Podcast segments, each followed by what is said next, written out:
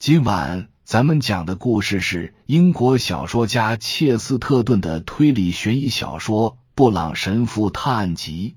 话接上回说到，比不合常理还要糟，但也并不罕见。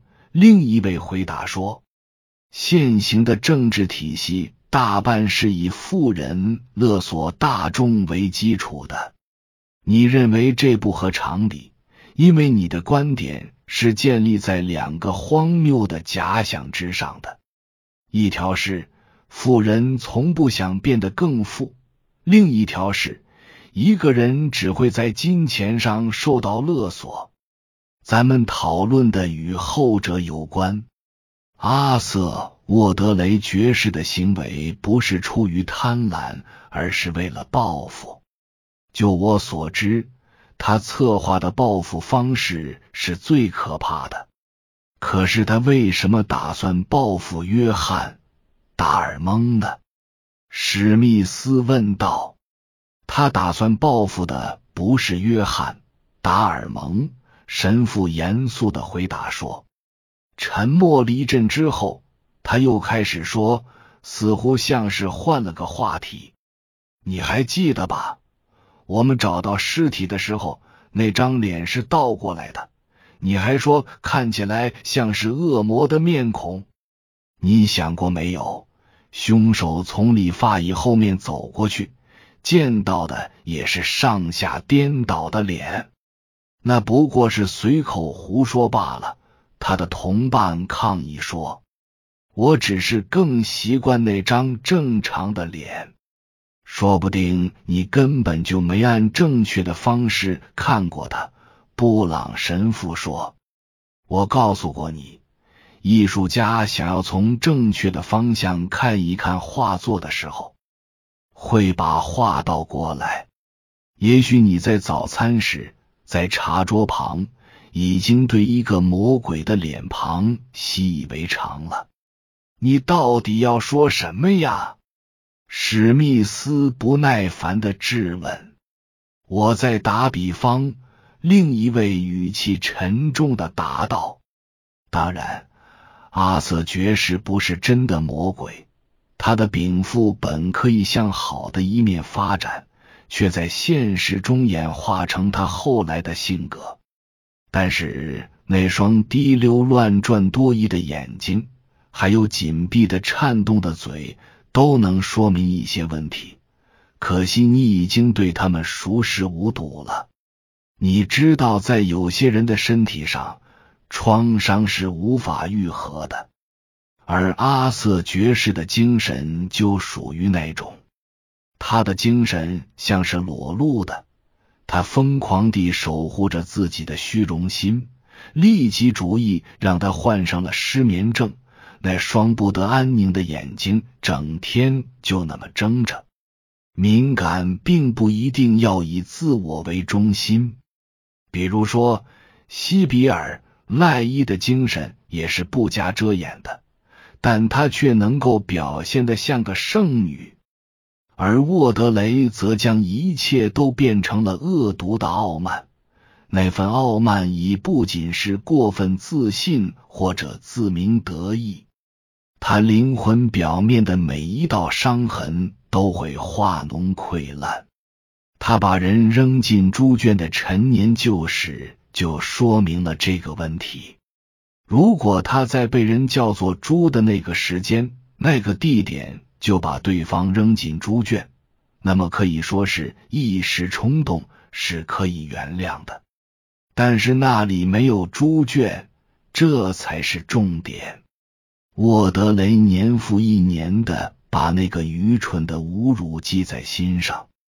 直到他终于找到一个千载难逢的机会，把东方人带到了猪圈附近，然后他就动手了。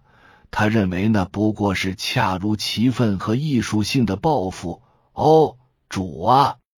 他要让自己的报复恰如其分，还显得很有艺术性。史密斯好奇的看着他。你想的不会是猪圈那件事吧？他说：“不是。”布朗神父说：“我想的是另一件事。他强忍住声音中的颤抖，继续说道：“请记住，猪圈那件事有多么的奇异，那是经过耐心谋划的，报复的方式与对方的罪行是相符的。再想想我们眼前的事，据你所知，还有谁侮辱过沃德雷，或者做了被他视为奇耻大辱的事？是的。”有个女人侮辱了他，埃文眼中逐渐浮现出惊恐。他听得入了神。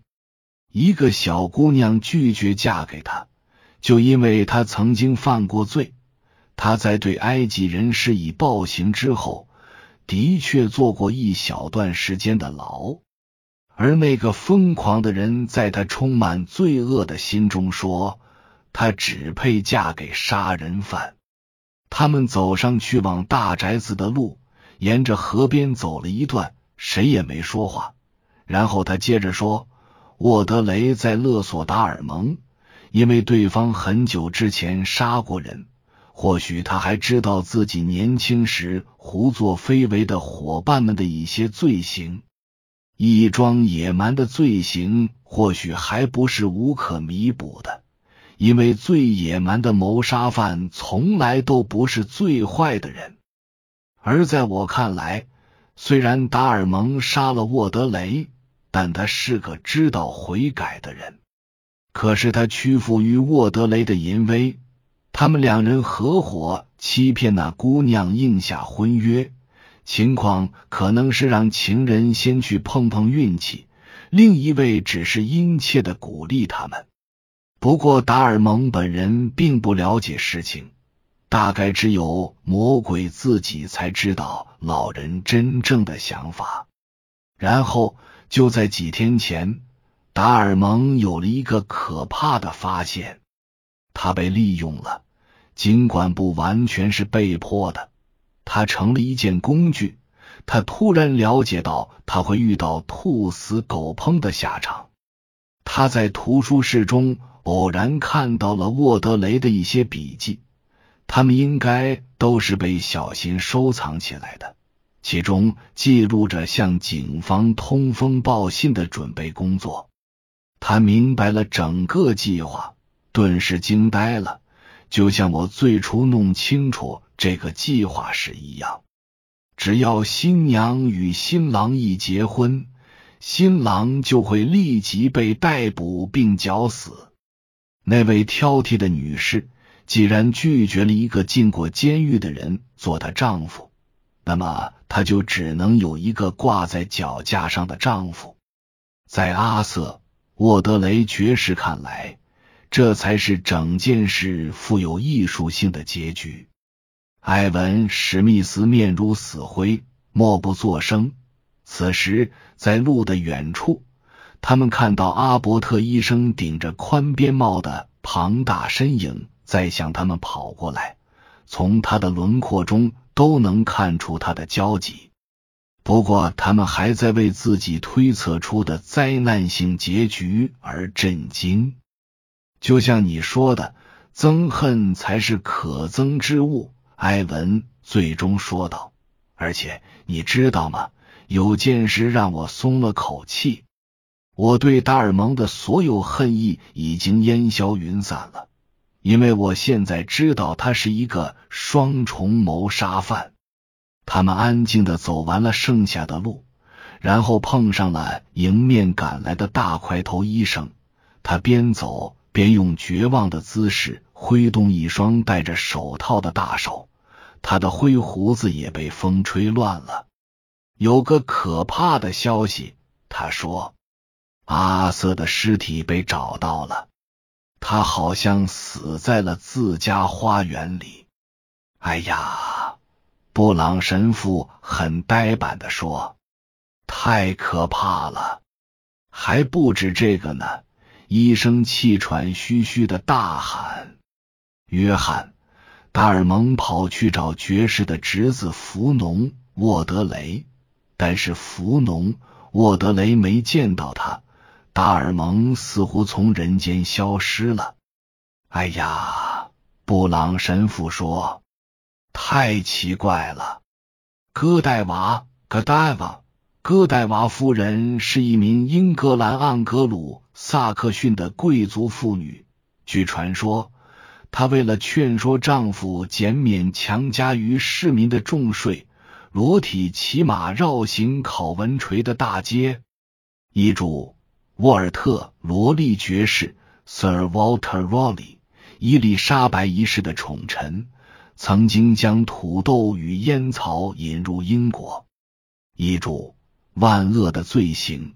布朗神父在一间画廊中闲逛。从神情可以看出，他不是来赏画的。其实他很喜欢绘画作品，只是现在不想看。倒不是因为那些极具现代感的构图有些伤风败俗或者不成体统的地方，那些未来风格的画面上满是不规则的漩涡、颠倒的锥体和破碎的圆柱。既能激发人的灵感，又有些吓人。神父真该对着他们大发雷霆，甚至可能像异教徒一样做出过激行为。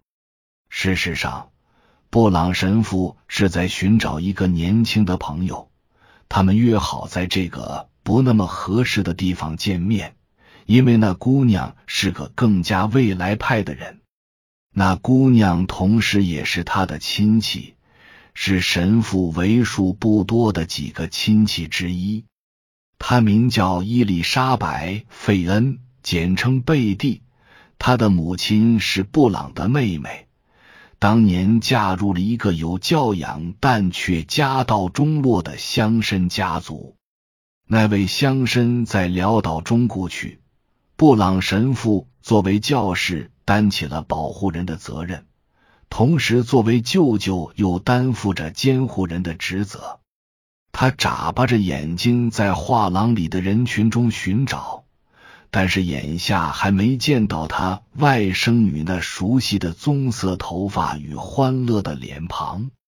然而，他倒是见到了几个熟人，还有几个并不认识的人，其中包括不合他的品味、本不想结识的人。在神父不认识的人中间，有一个引起了他的兴趣。那是一个步态轻盈、表情警觉的年轻人。他衣着华丽，样子挺像外国人，因为他的胡子修剪成了铲形，很有老式的西班牙风格。他的头发理得很短，就像紧扣在脑袋上的黑边帽。在神父不大想认识的人中。有一位盛气凌人的女士，她身穿一件扎眼的绯红色外衣，金黄色的头发，说是短发吧，又太长了，松松垮垮的，不知算是什么发型。他的脸色带着病态的惨白，表情专横又很阴沉。他看着别人的时候，总透着一股蛇怪的恶毒劲儿。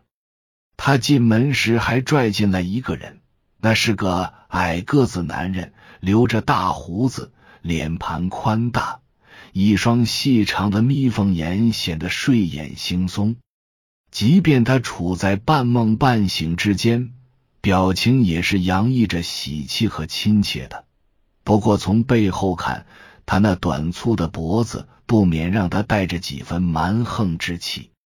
以上是由奶锅大叔给您播讲，感谢收听。每天晚上二十一点三十三分准时开聊。